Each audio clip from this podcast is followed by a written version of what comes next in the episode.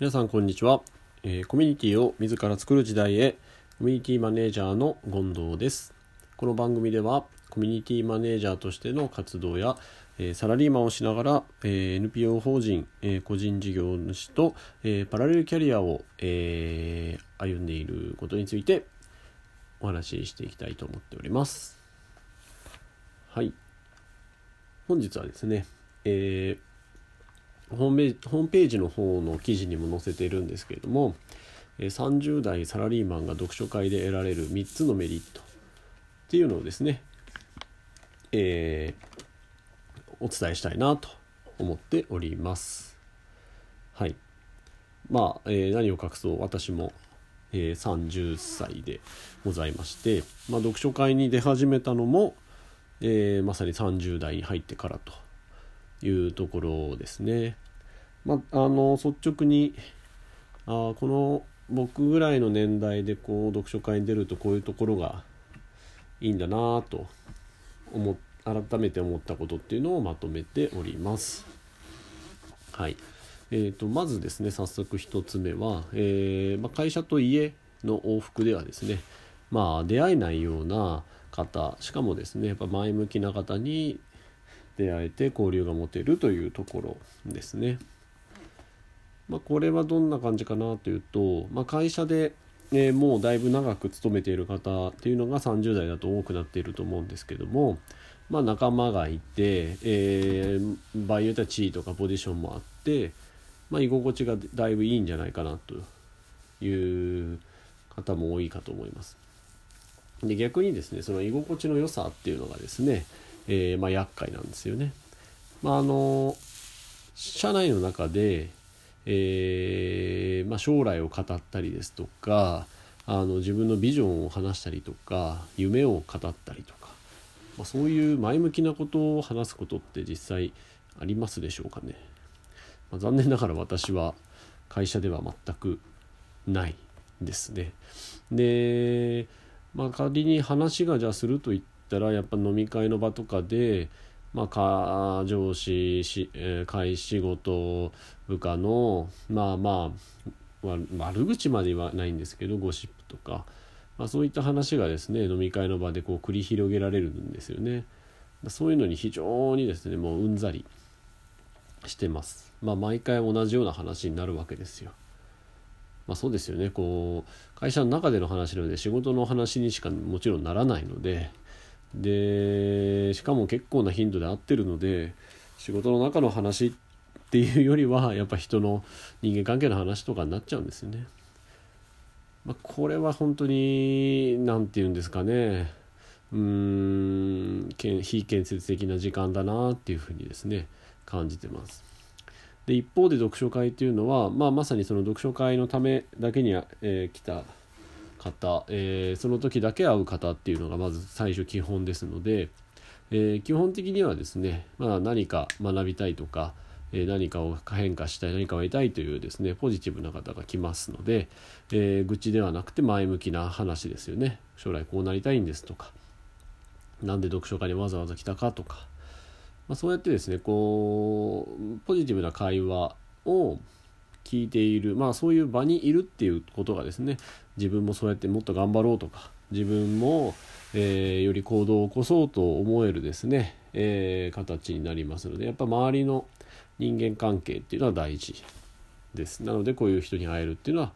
えー、特にですね、え会社に慣れてきた頃には大事な状況になります。はい、2つ目はですね、まあ、会社読書会に参加するためにですね、まあ、仕事の生産性を上げるという意識が生まれるんですね。まあ、読書会って、まあ、朝やるか夜やるかあったとは思うんですけども、まあ、平日ですと。で当然朝早く行くってなると、まあ、前日の夜のコントロール時間コントロールが大事ですよね。まあ、ある程度早く寝るとか、えー、飲みに行ったら起きれないから飲みに行かないとかまあ、夜の場合は仕事をしっかり切り上げて時間通り切り上げて、えまあ、参加するっていうですねことになるので、まあ、やっぱメリハリが生まれます。で特に30代っていうのは部下がいたりですとか仕事の、えー、裁量が増えているので、まあ、意外により忙しくなってたりすることもあると思うんですね。あと家庭があったりっていうこともあるのでやっぱ結構いろんなところに自分以外の自分が使える時間って減ってますでもですね、まあ、それに諦めずに、えーと、どうやったら時間を作れるかどうやったら参加できるかっていうのをですね、まあ、常に考えることができて、まあ、自分でそういう工夫をするわけですよね。まあ、それが結果仕事の生産性を高めるっていうことに、まあ、つながるので、まあ、これは読書会に限らず何かですね朝なり夜なり予定を入れるっていうことがですね生産性を上げるためにですね、まあ、重要になると。まあ手軽にって意味で読書会っていうのも選択肢としてありますよっていうことですね。はい、で3つ目はですね、えーまあ、具体的な行動へのですね一歩になるとまあきっかけになるということですね。まあ、30代これはもう個人的な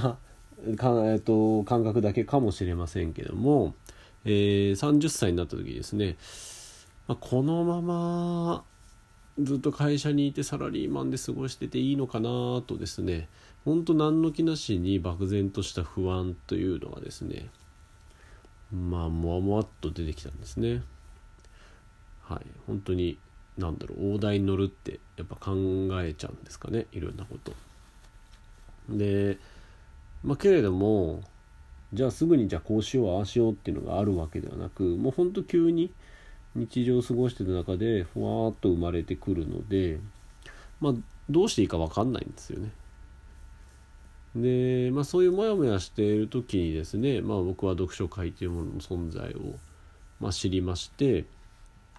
でそこで出会った人とかの話を結構聞いたんですよね。どういうふうにしてるのか会社ではどうしてるのか、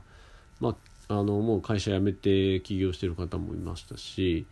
まあ、そういった話とかいろんなあの外の世界を知ることで、まあ、少しずつ自分はこうしてみようかなとか具体的なアイデアとか案っていうのが出てくるんですよね。でかつこう行動するためのですねきっかけ、まあ、知識をもらえたり背中を押してくれたりっていうですね、えー、もらうことができるのでやっぱこうど何していいか分かんないなとか、えー、そういう方とかには、まあ、一歩を踏み出すためのですね、まあ、情報人、えー、雰囲気というのがありますので、まあ、こういったところがですね、えー、メリットかなと思います。はい。まあ、ということで3つですね改めてお伝えすると、まあ、あの普段出会えないような方前向きな方と交流が持てると。で2つ目が、まあ、生産性が高まると。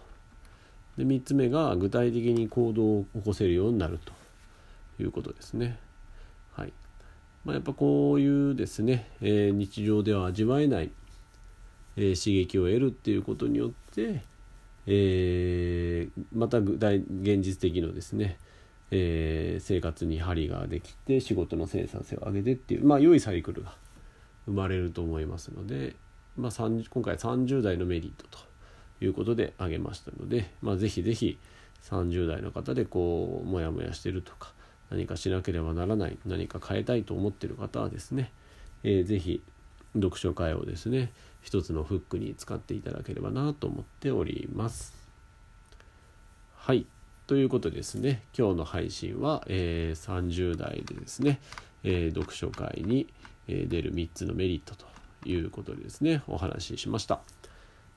それでは皆さんまたお会いしましょう。さようなら。